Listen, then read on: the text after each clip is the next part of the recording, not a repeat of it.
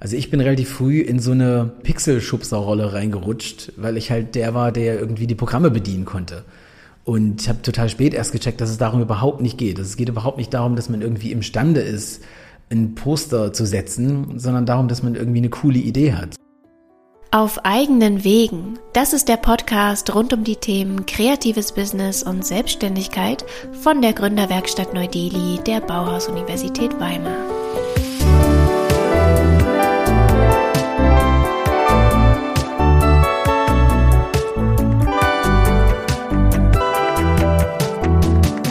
Mein Name ist Martha Hennersdorf und ich spreche hier mit Menschen aus den unterschiedlichsten Bereichen der Kreativbranche über ihren Weg in die Selbstständigkeit.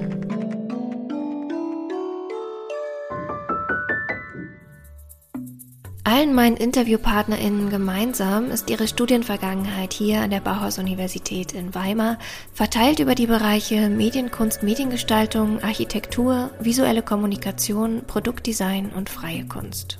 Auch ich habe hier in Weimar Medienkunst, Mediengestaltung studiert und stand danach, wie die meisten von uns, erst einmal vor vielen Fragen. Selbstständigkeit ja oder nein und wenn ja, was sind die ersten Schritte und worauf kommt es da genau an? Umso spannender ist es für mich hier in diesem Podcast mit meinen Studienvorgängerinnen über ihren Weg in die Selbstständigkeit zu sprechen. Was sind ihre Herausforderungen, Lösungen, Anforderungen und Tipps rund um die Selbstständigkeit in der Kreativwirtschaft? In dieser Folge treffe ich Hannes Naumann in Weimar.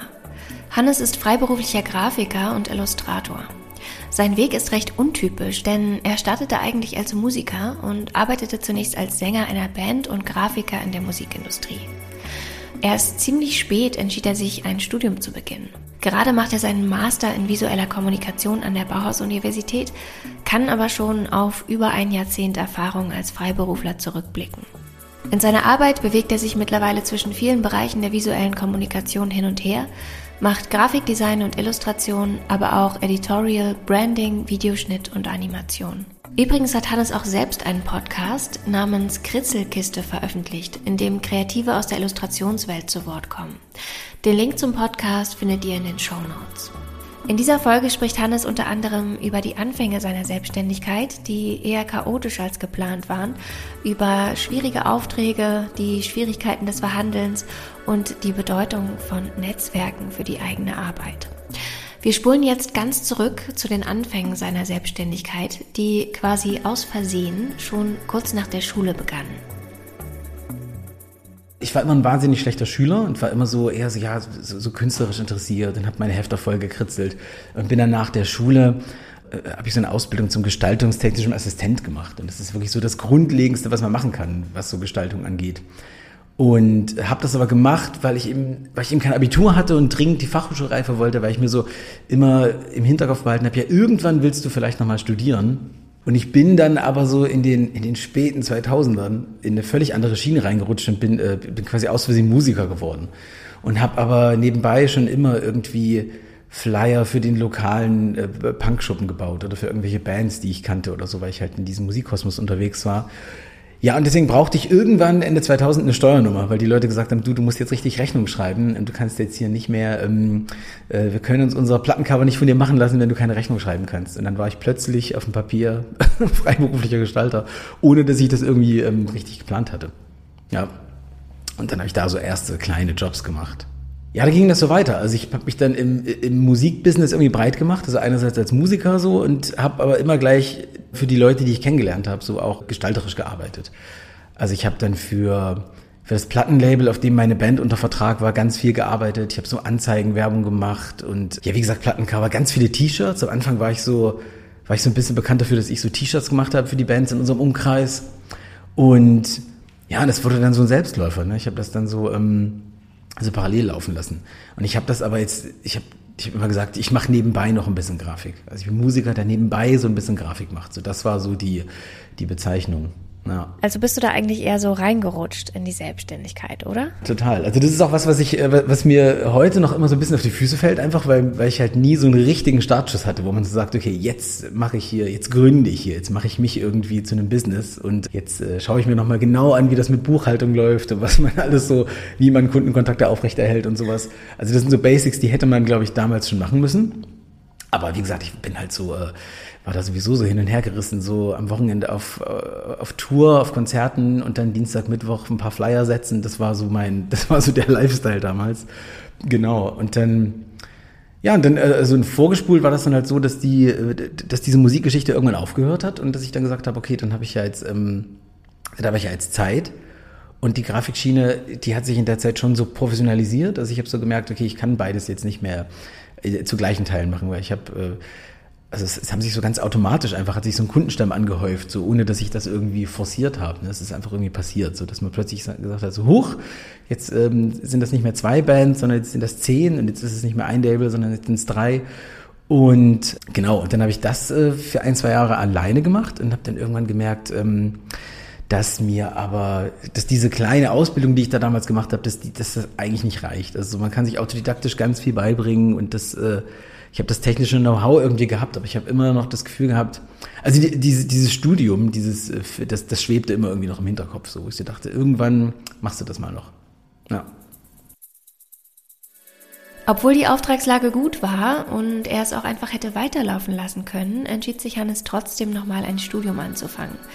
Ihm fehlte das Netzwerk, der Kontakt zu anderen Gestaltern und Gestalterinnen, weil er seit vier Jahren in den gleichen Strukturen von zu Hause aus arbeitete und seine Kontakte hauptsächlich in die Musikszene reichten. Durch Zufall lernte er jemanden kennen, der ihm empfahl, in Weimar visuelle Kommunikation zu studieren und daneben freiberuflich weiterzuarbeiten. Und dann habe ich mir das angeschaut und dachte so, wieso mache ich das nicht wirklich? Und habe das dann eigentlich so quasi, also während ich das Grafikbusiness irgendwie am Laufen gehalten habe, äh, habe ich dann quasi nochmal ein visuelle Kommunikationsstudium angefangen. Mit 30, glaube ich, ja genau. Was schon ein bisschen äh, skurril war. Hannes Kundenstamm hat sich über die Jahre verändert. Am Anfang arbeitete er noch hauptsächlich für Punkbands und Elektroniklabels. Mittlerweile arbeitet er viel für regionale Kunden aus dem Kultursektor, wie die ACC-Galerie in Weimar oder das Kulturzentrum Engelsburg in Erfurt.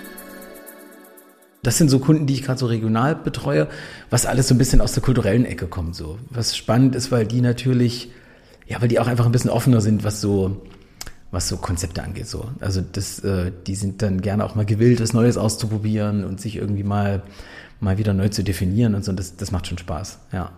Ja, und aber so diese, diese Musikgeschichte ist ein bisschen geblieben. Also es, so hin und wieder ist da auch nochmal irgendwie ein Plattenartwork dabei oder, oder dass ich mal irgendwie ein typografisches Video setze für irgendeinen Elektro-Act oder so. Das passiert schon noch.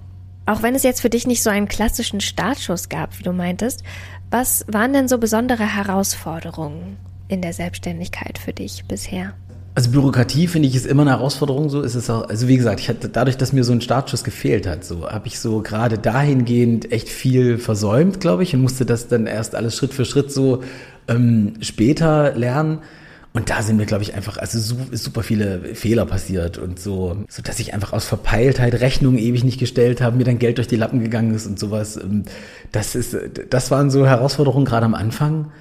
Und dann gab es ja gerade in der Anfangszeit schon immer auch Momente, wo ich so gemerkt habe, ah, okay, hier reicht meine Ausbildung nicht aus. Also wenn es um so technische Sachen ging. Ne? So wenn plötzlich ein Siebdrucker bei dir anruft und sagt, was hast du hier für eine Vorlage abgeschickt? Das kann, kann ich nicht siebdrucken, das geht nicht. Und ich einfach nicht wusste, wie ein Siebdruck funktioniert, weil ich das noch nie gemacht habe. Ne? Das war so am Anfang so Sachen, wo man so merkte, ah, okay, da, da reichen Ausbildung und Autodidaktik so nicht aus. Also da hätte man irgendwie, das hätte man irgendwie nochmal lernen müssen vorher. Und inzwischen ist es aber eher, ähm, so ich finde Zeitmanagement ist so die ganz große Herausforderung. Also ich bin jemand, der auch super schlecht Nein sagen kann einfach und sich gerne mal ein bisschen zu viel auf den Teller packt. Und, ähm, und dann finde ich mich halt in so einem in so einer vier Tage Nachtschicht äh, in, so einem Horror wieder. Ich denke mal, wie bist du denn hier wieder reingerutscht so? Aber ich ja, ich finde, das wird aber auch immer besser. Also das ähm, lernt man ja irgendwie auch irgendwann. Es dauert bei mir nur scheinbar ein bisschen länger. ja. Was würdest du sagen, sind so Herausforderungen explizit in deiner Branche? Also interessant ist so, dass das, was wir, wovor wir, glaube ich, alle Angst hatten, so die letzten Jahre, so als diese Pandemie kam, so, da gab es ja so einen Moment gefühlt, wo alle kurz aufgehört haben zu arbeiten und dachten, oha, jetzt ist irgendwie hier zwei Jahre Pause.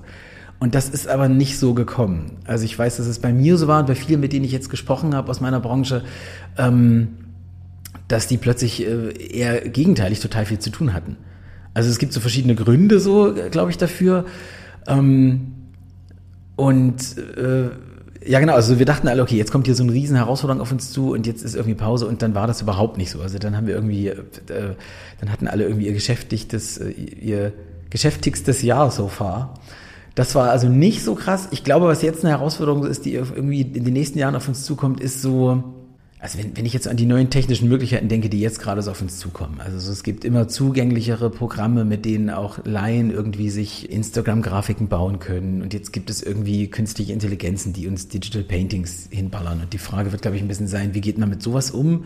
Und wie, ähm, wie behält man sich sein, seinen Wert irgendwie bei? Ne? Wie macht man sich irgendwie wertvoll für so eine Kundschaft? Ja, ich glaube, das wird so in Zukunft ganz interessant. Du bist ja quasi den umgekehrten Weg gegangen. Also nicht erst Studium und dann Arbeitswelt, sondern erst Arbeitswelt und dann Studium. Was würdest du sagen, sind da die größten Unterschiede in beiden Welten? Ich weiß nicht, ob das ein Weg ist, den ich empfehlen würde, so, aber ich fand es für mich total also so das vorneweg. Also ich fand es erstmal total super. Also wie gesagt, ich habe lange irgendwie alleine zu Hause gearbeitet und meinen Kunden darum gewirtschaftet und ähm, und ich habe das unter anderem nochmal gemacht, weil ich gedacht habe, so okay, ich habe so meine, meine Arbeitsweise und ich weiß genau, wie ich irgendwie zum Ziel komme, aber irgendwie habe ich das Gefühl, mir fehlt so ein konzeptioneller, künstlerisch angehauchter äh, Unterbau. Also ich dachte immer, ähm, also ich habe gemerkt, ich gehe irgendwie zu einfach an die Sachen ran und dachte, wo, wo kriege ich denn das jetzt her? Also wo kann ich mir jetzt irgendwie so eine Impulse geben? Und bin da, glaube ich, an der Bauhaus-Uni genau richtig gewesen. Und äh, dadurch, dass ich eben genau wusste, womit ich mein Geld verdiene und wo ich gerne irgendwie tiefer reingehen möchte, wovon ich gerne mehr wissen will, konnte ich mir halt die Kurse auch im Studium immer so, also immer so, ja, so auswählen, dass ich genau wusste, okay, ich will jetzt irgendwie noch mehr über Postergestaltung wissen, also gehe ich jetzt ähm, in den Kurs zu einem Postergestalter. Und das hat sich gerade in den ersten Semestern so toll angefühlt. Also das war so ein bisschen, ich habe am Anfang mal gesagt, das ist ein bisschen wie so, wie wenn du auf Hogwarts landest. Du hast irgendwie auf jeden Kurs total Bock und bist total wissbegierig so. Und ich glaube, das ist was, das hätte ich zehn Jahre früher gar nicht zu schätzen gewusst. Ne? Also wenn man so, also das habe ich auch gemerkt, so bei ganz vielen Kommilitonen, die noch gar nicht genau wussten, wo es hingeht. So, wo ich dachte, uh, also die, also die waren dann oft auch enttäuscht von bestimmten Kursen, weil sie nicht so genau wussten, worauf sie sich da eingelassen haben oder wofür sie das brauchen könnten. Und da habe ich immer gedacht, okay, da habe ich so einen kleinen Vorteil, glaube ich, einfach weil ich mir das, äh, weil ich mir das sehr gezielt aussuchen kann. Und die größten Unterschiede sind aber, glaube ich, ja, genau, ich habe teilweise einfach noch höhere Ansprüche gestellt. Also bei Kunden ist es ja immer so, okay, du weißt ungefähr, wie viel, wie viel Geld ist dafür eingeplant, wie viel Zeit kannst du dafür geben und was erwartet der Kunde.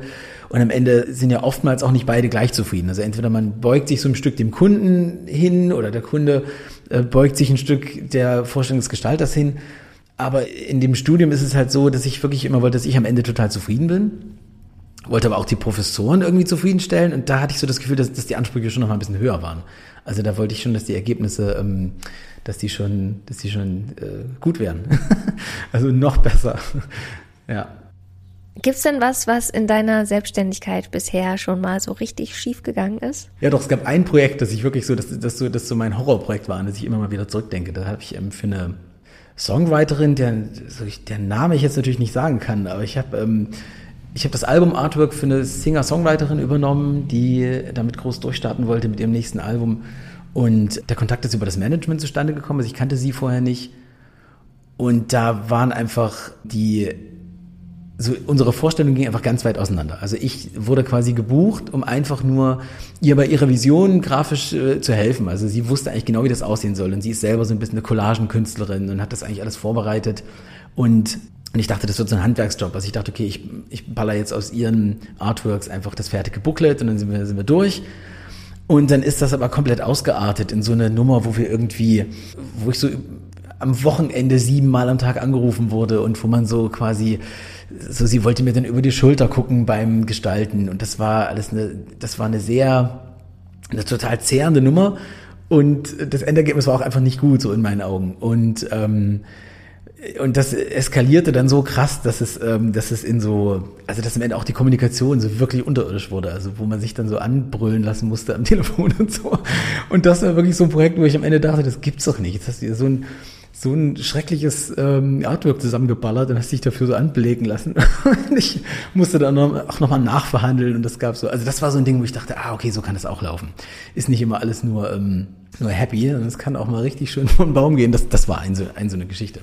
Ja, da denke ich. Aber ich meine, ich, also ich äh, denke auch gerne dann zurück, weil das im Nachhinein auch echt einfach so, so witzig und hirnlos ist. Also ich habe so ein, Ich, ich habe noch so ein Bild gespeichert aus der Zeit, wo wir auf dem, auf dem CD-Label, also auf dem Druck auf, der, auf dem Rohling selbst, waren so verschiedene kleine Elemente.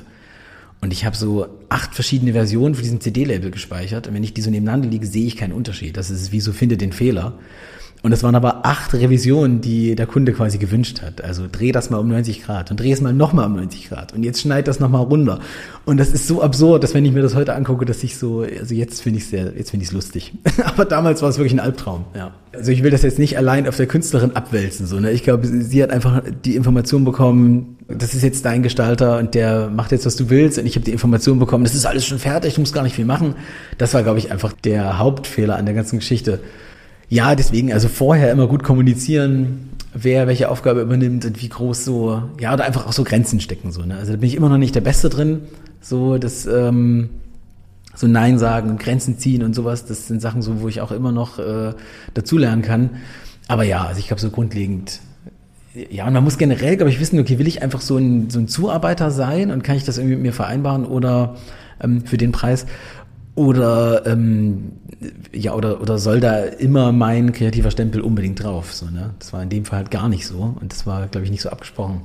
Was sind für dich so die Vor- und Nachteile von der Selbstständigkeit? Naja, also, okay, ich würde fast, also das große Ding ist ja immer Sicherheit, so, ne? dass, ähm, dass Leute sagen, Selbstständigkeit ist einfach nicht sicher. Und das stimmt auch. Also ich, ich habe das Problem jetzt gerade nicht so, also ich fühle mich jetzt gerade relativ safe so. Es ist eher so, dass ich irgendwie ein bisschen gucken muss, dass man nicht zu viel macht. Aber ich mache das jetzt halt auch schon ziemlich lange und habe irgendwie Zeit gehabt, mir so einen Stamm aufzubauen. Ich hatte ja immer auch irgendwie ein zweites Standbein die ersten paar Jahre und hatte auch so einen Luxus wie, also ich habe halt wie gesagt ganz lange in einer total kleinen Stadt gelebt und habe da hab lange noch in dem Haus meiner Eltern irgendwie mitgewohnt und sowas und habe in der Zeit einfach Zeit gehabt, mir so einen Kundenstamm aufzubauen. Und das ist ja so ein, das sind ja so so Privilegien, die einfach nicht jeder hat, ne? Und deswegen, so, ich weiß auch nicht, ob ich jetzt empfehlen würde, ja, mach das am Anfang nur nebenbei oder so. Hm, weiß ich gar nicht, wie man das löst.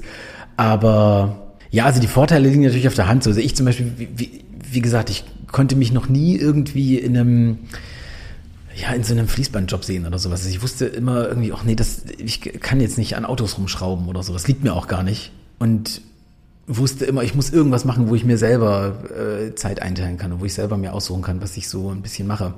Und das sehe ich schon auch heute noch als den ganz großen Vorteil, also diese Freiheit. Ne? Aber äh, das, das kippt natürlich dann in den Nachteil, wenn du irgendwie, ja, wie ich schon erwähnt habe, so wenn das Zeitmanagement schwierig wird. So, ne? Also das Gute an einer Festanstellung ist wahrscheinlich auch einfach, dass man dass man 18 Uhr nach Hause geht und das nicht so mit nach Hause nimmt. Das ist so, ähm, also entweder man ist da total selbstdiszipliniert oder ja genau, oder man lebt da eben mit. Aber das sind, glaube ich, so die, die Nachteile, ne? dass die Grenzen so krass verschwimmen, so zwischen Privatleben und ähm, ja, also der Beruf wird ja irgendwie zu, zur Persönlichkeit, ne? So, das ist so ein bisschen, das ist, glaube ich, ein bisschen der Haken einer Sache. Hast du das so ein bisschen getrennt, die Arbeit von zu Hause, oder arbeitest du von zu Hause aus? Leider gar nicht. Also das ist so, das könnte so der nächste Schritt sein. So, ich habe, also ich sehe sowieso gerade das, äh, das Studium, das jetzt gerade noch läuft. Ich mache jetzt gerade den, den Master in, in äh, zwei Semestern. Ja, und der Plan ist so ein bisschen, dass wenn das vom Tisch ist, also wenn ich, wenn, wenn das weg ist, so dass man dann nochmal überlegt, okay, wie, kann ich das hier nochmal sauberer trennen alles? Also gerade habe ich halt ein Büro in, äh, in der Wohnung aber da geistert eben auch ein Dreijähriger rum und da ist eben auch, äh, da ist man ja ständig verleitet, irgendwie auch einfach mal, ach, ich mache mal noch eine Pause, jetzt noch eine und das mache ich dann heute Nacht fertig. Und das ist alles, glaube ich, nicht so gesund. Das habe ich in den letzten Jahren auch gemerkt. So, also dieses ganze so Mental Health und sowas ist ja gerade auch total, äh, es wird ja zum Glück wahnsinnig viel darüber gesprochen so. Und äh, ich habe früher mal gedacht, das ist, ach Quatsch, ich habe so einen coolen Job und das macht so Spaß. Und dann merkt man irgendwann doch, ach krass, ja, ich bin überarbeitet, interessant, okay. Und ich glaube, da muss man in Zukunft einfach noch doller drauf achten. So, ne? Also das sind, glaube ich, genau, das sind so die krassen Nachteile, dieses Verschmelzen. Und da muss ich auf jeden Fall auch noch Nachhilfe nehmen. Ja, das ist ein bisschen krasser zu trennen. Also ich glaube, eine räumliche Trennung ist bestimmt viel wert. Also dass man sagt, so, ähm, ich arbeite nicht zu Hause, sondern ich suche mir irgendwo ein kleines Büro oder einen Arbeitsplatz oder sowas. Ähm, straffe Zeiten sind, glaube ich, auch einfach ein gutes, ein, ein guter Anfang so. Und ähm, also das ist das, was ich gerade auch nicht einhalte. Also so, ich bin, mache das gerade super flexibel. Aber wie, gesagt, ich, ich mache halt auch gerade das Studium nebenbei. Also das ist so, dass sowieso gerade ganz viel jongliert werden muss, wenn einfach Projekte anstehen. Und Genau, aber das sind, glaube ich, so zwei Sachen. Entweder eine räumliche Trennung zu schaffen oder eine ganz strikte zeitliche Trennung. So, ich glaube, das ist was, was schon wahnsinnig viel hilft. Wie kommst du in Kontakt mit deinen Kunden? Machst du da aktiv Akquise oder kamen die Kunden bisher eher auf dich zu? Ich überlege gerade, ob ich irgendwann schon mal wirklich persönlich Kundenakquise betrieben habe. Also das sieht, das sieht bei mir ein bisschen anders aus. Also ich, also es ist wirklich nicht so, ich musste, glaube ich, noch nie irgendwo hingehen und sagen, hallo, brauchen Sie Gestaltung? So, das habe ich noch nie gemacht, weil das so schneeballmäßig oder lawinenmäßig irgendwie so einfach von alleine kam. Also ich habe irgendwie angefangen, also so, um das mal beispielhaft abzureißen, ich habe angefangen für einen Künstler zu arbeiten. Ähm, das war so damals so eine Hand wäscht die andere, du produzierst meine Band und ich mache dein gesamtes Artwork. Und dann hat er eine zweite Band gegründet, dann habe ich die mitbetreut und dann sind die auf einem Label gesigned worden, dann habe ich das Label betreut. Und so ging das dann immer weiter. Hat das Label gesagt, du, wir haben hier noch drei Bands, willst du für die nicht arbeiten? Und so ungefähr lief das und so läuft es ehrlich gesagt so ein bisschen bis heute. Also das Ganze einfach durch Weiterempfehlung passiert. So, ich habe in den letzten Jahren einen Kunden kennengelernt, der, der irgendwie so ein Hans Dampf in allen Gassen ist und der dann überall erzählt hat, oh, ich habe ganz tolle Gestaltung bekommen von dem Typen, ähm, ruf den mal an. Also so, dass es eher so ist, dass ich irgendwie hin und wieder mal Nein sagen muss und sagen muss, oh, ich habe gerade keine Luft mehr.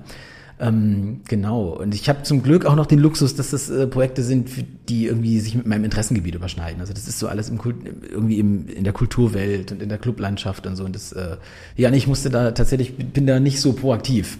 Ja, aber auch das ist so ein Ding, über das man in Zukunft natürlich nachdenken kann, so man sagt, okay, will ich vielleicht nochmal in einem anderen Bereich irgendwie was ausprobieren oder will ich mir nochmal ganz, will ich mir einen neuen Kundenstamm aufbauen, weiß man ja nicht, was so in Zukunft noch für, was man so für Ambitionen hat. Aber ja, nee, bis jetzt war das noch nicht, war nicht nötig tatsächlich. Mit den Themen Buchhaltung und bürokratische Organisation hat sich Hannes am Anfang seiner Selbstständigkeit nicht so intensiv auseinandergesetzt, sondern ist da eher reingestolpert. In bestimmten Bereichen fällt ihm das manchmal noch auf die Füße, sagt er. Zum Beispiel beim Thema Preisgestaltung.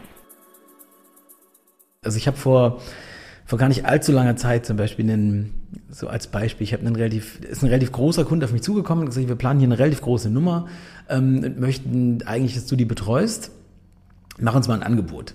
Und ich habe habe ein Angebot geschrieben und habe gedacht so, okay, jetzt jetzt setze ich mal, jetzt ähm, jetzt gehe ich mal richtig fair mit mir ins Gericht so, ne? Jetzt nehme ich mal endlich faire. Also ich habe ich habe wie gesagt diese Bücher gelesen, ähm, die es gibt gerade im Hermann Schmidt Verlag so so Bücher, die einem echt helfen und ich habe in der Illustratoren, ich mache auch Illustration, ich habe mir also das ähm, Honorarwerk Illustration besorgt und mich da so ein bisschen informiert und dachte, okay, jetzt nehme ich faire Preise, jetzt jetzt mache ich's. Und dann habe ich ein Angebot geschrieben und habe das dem Vermittler quasi mitgebracht und der hat das aufgeklappt und meint so du pass auf, das nimmst du nochmal mit und schlägst nochmal 50 Prozent drauf, weil damit äh, schicken die dich nach Hause. So, das ist ja, das ist, ähm, ist ja lachhaft.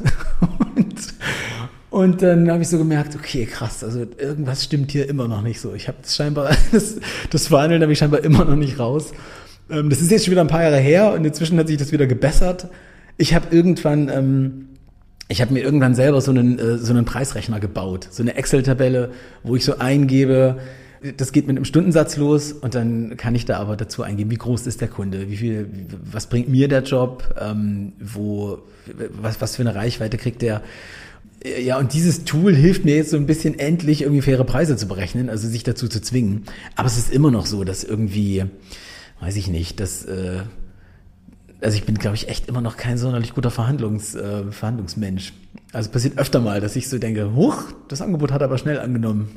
so wie, was ist denn da passiert? Wieso will, wieso will der mich nicht runterhandeln? Okay, also das passiert schon noch. Aber ich habe auch schon das Gegenteil erlebt, dass ich so dachte, okay, jetzt ähm, jetzt hau ich mal richtig drauf. Und dann hieß es plötzlich, also das ist überhaupt nicht in unser Budget. Was hast du dir dabei gedacht? So, es ist auch schon vorgekommen. so, weiß ich nicht. Es ist bei mir auch so, also gerade wenn man so für, für Kulturkreise arbeitet, also du hast halt manchmal irgendwie, hm, ja, gerade so Bands und Labels, so, die dann mit Budgets hantieren, die teilweise echt nicht so groß sind. Ne? Und wo man dann überlegt, ja gut, ähm, was können die eigentlich ausgeben für ein Album-Artwork? Da muss man sich natürlich irgendwo treffen und sagen, ja, dann kriegt er halt nicht das 16 Seiten Booklet, sondern wird es halt nur ein 8 Seiter so, aber also man verschätzt sich da auch ganz oft. Also so, es gibt halt diese, die irgendwie total aufs Budget gucken müssen und dann hast du aber auch ganz viele super geförderte Projekte, wo, wo hohe Fördergelder dahinter stecken, wo man dann überrascht ist und so denkt, ah, okay, da wäre doch noch viel mehr drinne gewesen. Hups. Deswegen ist so ein bisschen, äh, muss man echt immer, immer abwägen. Das ist, finde ich, bis heute echt nicht leicht. Wenn wir jetzt schon beim Thema Bürokratie sind, ähm, kannst du noch mal erzählen, wie du das geregelt hast oder auch nicht geregelt hast am Anfang deiner Selbstständigkeit, so mit den Steuern und Versicherungen? Also es war halt wirklich so, dass ich, ich habe das ganz, ganz am Anfang, wie alle wahrscheinlich, also wirklich, als ich so 19, 20 war, ähm, die ersten Feier, das habe ich alles schwarz gemacht, so, ne? Ja, für einen Fuffi oder für, ähm, für ewig freien Eintritt in eurem Laden oder sowas. Das ist so eine Sachen. Ähm, bis ich dann, bis es dann irgendwann hieß, du brauchst eine Steuernummer und musst eine Rechnung schreiben. Und da bin ich, ich habe einfach den, wie man das so auf dem Dorf macht, ich habe den Steuerberater meiner Mutter angerufen und gesagt, hast du noch, äh, kannst du dich drum kümmern? Und ähm, dann aber natürlich wahnsinnig viel für den Steuerberater gezahlt und dachte so, hä, wie, wie soll denn das gehen? und bin aber so quasi zu der Anmeldung beim Finanzamt gekommen. Also das war wirklich so ein, das musste jetzt von heute auf morgen passieren und plötzlich stand da freiberuflicher Gestalter und Musiker. Also ich hatte lange Zeit einen Steuerberater und habe ähm, und äh, das, wie gesagt, man kam so vom Dorf, hat einfach den, den Bekannten genommen, der das für alle aus der Familie gemacht hat. Und der war natürlich nicht spezialisiert auf kreative Arbeit oder auf ähm, Musik oder, oder, oder Gestaltung. Und irgendwann habe ich aber festgestellt, ich, ich habe das mit meiner Mutter zusammen gemacht tatsächlich. Die hat sich ungefähr zur selben Zeit äh, selbstständig gemacht wie ich und wir haben uns dann einfach diese, diese, diese Buchhaltungsprogramme irgendwie beigebracht.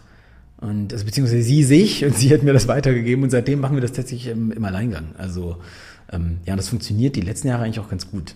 Ja. Also ich habe ein, zwei Mal so ein bisschen schlucken müssen, als irgendwie, als ich mich so, als man sich so verschätzt hat und dann äh, irgendwie nachzahlen musste. Aber inzwischen läuft das ganz gut, ja. Inzwischen haut das auch ohne Steuerberater ganz gut hin. Ja. Aber das ist zum Beispiel so eine Sache, wo ich überlege, ähm, wie gesagt, ich hatte auch einfach nicht den Zugang zu, zu einer Steuerberaterin oder so, die sich mit kreativer Arbeit auskennt. Und das ist was, über das ich öfter mal nachdenke, wo ich denke, oh, ich bin da so verpeilt eigentlich und ich krieg's gerade so hin, meine Ausgaben alle schön sauber zu sortieren und so. Vielleicht geht man da irgendwann doch mal wieder zu einem Profi und äh, haut dem einfach einen Schuhkarton mit Zetteln hin und dann ist gut. also allein so die Zeit und den Ärger, den man so spart dadurch, das ist es bestimmt wert.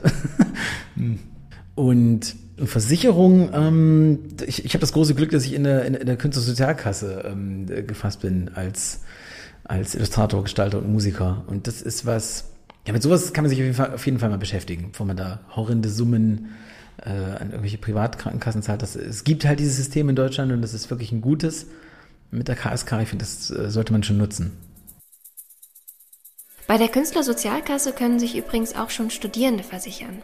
Bedingung ist, dass sie neben dem Studium mindestens 20 Wochenstunden an ihrer künstlerischen oder publizistischen Tätigkeit arbeiten und damit Einnahmen erzielen. Der Career Service und die Gründerwerkstatt Neu-Delhi der Bauhaus-Universität bieten auch regelmäßig Veranstaltungen zur Künstlersozialkasse an. Infos dazu haben wir euch verlinkt.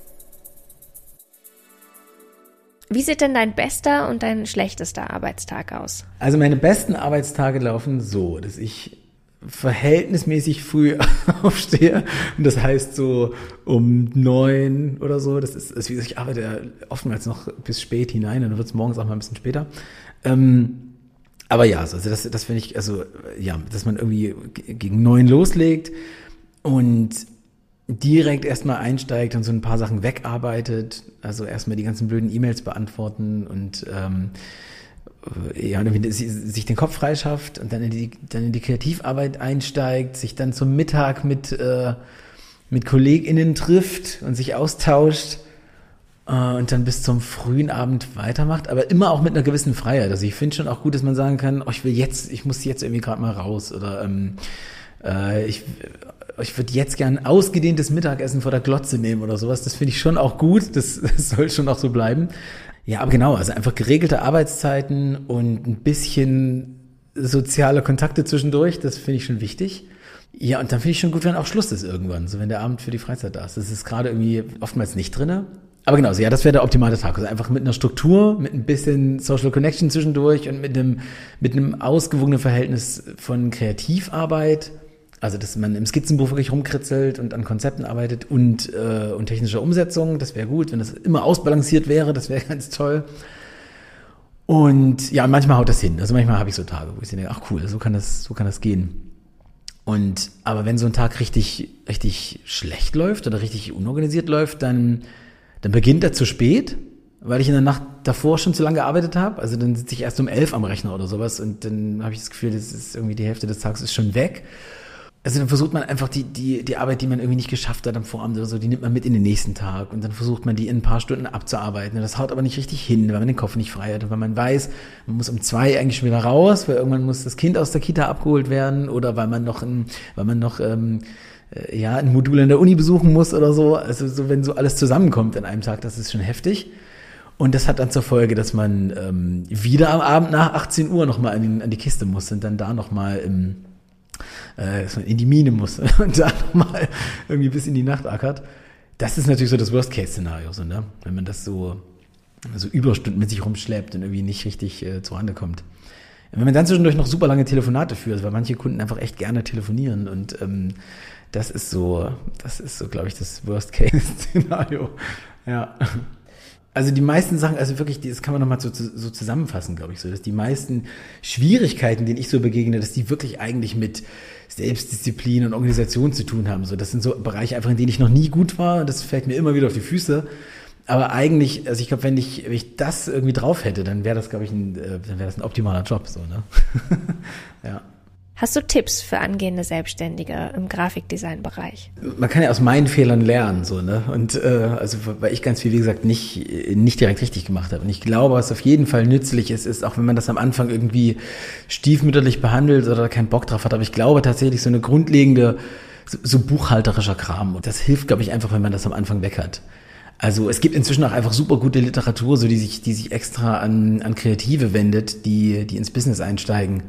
Ähm, ich habe zum Beispiel, ich habe zum Beispiel gelesen, ähm, Kunst, Kommerz und Kinderkriegen. Das ist ein Buch, das ich total super fand, äh, wo einfach mal ein Gestalter komplett aufdröselt, wie unterscheidet sich eine Selbstständigkeit von, einem, äh, von einer Firmengründung oder von, einer von einem Angestelltenverhältnis in einer Agentur und wie kriegt man das mit seinem Privatleben geschaukelt. Das fand ich sehr hilfreich. Und dann gibt es dieses Buch ähm, äh, aus dem Hermann Schmidt Verlag, Frei heißt das. Das ist so ein, so ein großer Klopper mit so einem wunderschönen Pappcover wo einfach auch so die Basics drin stehen. Ich finde, wenn man mit sowas einsteigt und das nicht erst nach zehn Jahren liest, so, das ist, äh, das kann ich, das kann ich nur raten. Und dann kann ich, glaube ich, auch dazu raten, ähm, also wie gesagt, ich kam ja aus einer provinziellen Welt, wo ich dachte, Gestaltung heißt, man sitzt in einer Werbeagentur und macht für provinzielle Firmen irgendwelche Flyer. Und habe deswegen äh, einfach alles angenommen. Also jeder, der von mir eine Gestaltung wollte, hat das auch bekommen. Und ich habe irgendwann später erst gemerkt, dass das natürlich Quatsch ist. Also weil das ist zwar gut, um am Anfang irgendwie Geld zu verdienen, aber ich glaube, man wird glücklicher, wenn man sich so ein bisschen, wenn man so ein bisschen schaut, okay, was, äh, was könnte so mein Kundenstamm sein? Also wo möchte ich mich verorten? So will ich irgendwie in die Kulturrichtung gehen oder will ich eben ganz pragmatisch ähm, Kleinunternehmer bedienen oder sowas? Und ich glaube, es ist gut, wenn man da schon von Anfang an sich so ein Profil ähm, vielleicht verschafft, damit man nach zwei, drei Jahren vielleicht eben äh, der oder die Spezi ist für, für den Bereich. Ne? Ja, das ist vielleicht. Und auch weil es mehr Spaß macht. Also es macht einfach so, es, es, es zieht einen ja ganz schön runter, wenn du einfach wirklich viele Projekte machst, auf die du eigentlich keine Lust hast. So, dann verlierst du schnell auch, glaube ich, den Spaß an dem Job, so weshalb ich nur empfehlen kann, dass man irgendwie nach seinem Interessengebiet so ein bisschen geht. Ja, also wenn ich jetzt irgendwie zum Beispiel zurückspulen würde und ich könnte mir einen Rat geben, so, dann wäre das auf jeden Fall, ähm, glaube ich, dass man die, den handwerklichen, technischen Aspekt irgendwie nicht so krass überschätzen sollte und von Anfang an irgendwie mehr Zeit oder mehr Hirnschmalz in die Konzeption steckt. So. Also ich bin relativ früh in so eine in so eine Pixelschubserrolle reingerutscht, weil ich halt der war, der irgendwie die Programme bedienen konnte. Und ich habe total spät erst gecheckt, dass es darum überhaupt nicht geht. Es geht überhaupt nicht darum, dass man irgendwie imstande ist, ein Poster zu setzen, sondern darum, dass man irgendwie eine coole Idee hat. So, ne? Also was, was hat das Poster ein Gag oder ist da, wie, wie verkauft mir das Poster eine Veranstaltung oder sowas? Ähm, und das ist was, was ich ganz lange total unterschätzt habe und was jetzt auch gerade durch die Uni erst so richtig, ähm, so richtig gezündet hat, dass ich so gecheckt habe, es geht überhaupt nicht darum, dass es die perfekte Schrift an der perfekten Stelle ist, sondern es geht einfach darum, dass irgendwie, dass da eine witzige Idee dahinter steckt. Ähm, ja, also dass man das, das, das Konzeptionelle irgendwie, dass man dem auf jeden Fall von Anfang an mehr, mehr Wert gibt, auf jeden Fall. Das ist, glaube ich, äh, ja, ich glaube, das ist, das macht Sinn. Wenn du dir so deine berufliche Utopie ausmalst, wie würde die aussehen oder bist du da schon? Das ist eine gute Frage, die ich, also da denke ich ja auch immer drüber nach. So, ne? Man fragt sich ja immer so, okay, was ist jetzt, ähm, wo willst du denn in fünf, so der berühmte Fünfjahresplan, ne? wo willst du denn hin? Ähm, und ich habe mir dieses Studium auch so ein bisschen als gedanklicher Puffer, als gedanklichen Puffer gelassen, so um zu gucken, Also so, so jetzt nimmst du das erstmal alles mit und danach überlegst du nochmal, wie man das irgendwie neu aufstellen könnte oder was du irgendwie anders machen kannst. Aber also ich glaube, was ich auf jeden Fall sehe, das zeichnet sich jetzt schon so ein bisschen ab, ist, dass so dieses, dieses, ähm, das Alleinearbeiten, glaube ich, da würde ich, da will ich irgendwann, glaube ich, raus. Also, ähm, also ich merke halt einfach, dass, äh, dass der Bedarf irgendwie total da ist. Also, also gerade muss ich einfach alle Aufgaben ja selber abdecken, die in einer Agentur irgendwie von vier Leuten übernommen werden. So, ne? Also ich mache den Kundenkontakt und ich mache die Konzepte und ich gestalte die dann noch aus und mache dann auch noch die sieben, acht Social Media Formate, die man irgendwie so braucht. Ähm, und davon würde ich wahnsinnig gerne tatsächlich ein paar Sachen einfach auslagern. Und ich hätte gerne auch, glaube ich, so kreative Sparringspartner, so mit denen man einfach Bälle zuspielen kann und sich Projekte austauscht und man sagt, also das liegt mir gerade eigentlich nicht so, da kennst du dich doch besser mit aus. Und es funktioniert jetzt schon so, dass man irgendwie mit KommilitonInnen so Sachen austauscht und so sagt, du, ich habe hier ein Projekt, das schaffe ich nicht mehr, so hast du da Lust drauf. Ähm, ja, und sowas irgendwie zu vertiefen, das wäre, glaube ich, schon, das wäre, glaube ich, schon gut. Ich weiß nicht, ob das jetzt eine Agenturgründung sein muss oder sowas, weil der Trend geht ja zum freien Kollektiv. Aber sowas kann ich mir schon vorstellen, ja. Wir sind am Ende angekommen. Ich danke Hannes sehr für das Gespräch und ich hoffe, ihr konntet aus seinen Erfahrungen vielleicht auch das ein oder andere für euch und euren Weg ins kreative Geschäft mitnehmen.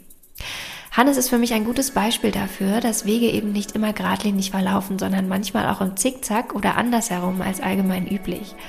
Sicher ist Hannes, was die Organisation seiner Selbstständigkeit am Anfang angeht, vielleicht kein leuchtendes Vorbild, wie er auch selber sagt. Aber es zeigt für mich auch, dass viele Dinge sich auch oftmals im Prozess ergeben und irgendwie trotzdem funktionieren können.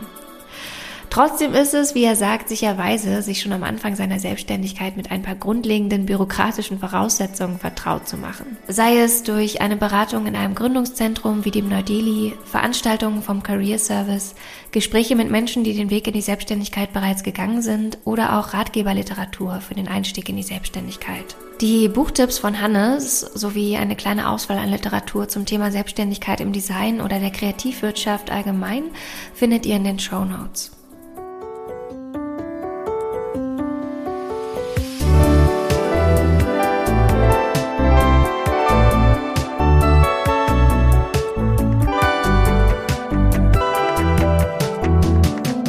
War die elfte Folge unseres Podcasts Auf eigenen Wegen, dem Podcast rund um die Themen kreatives Business und Selbstständigkeit von der Gründerwerkstatt Neu-Delhi.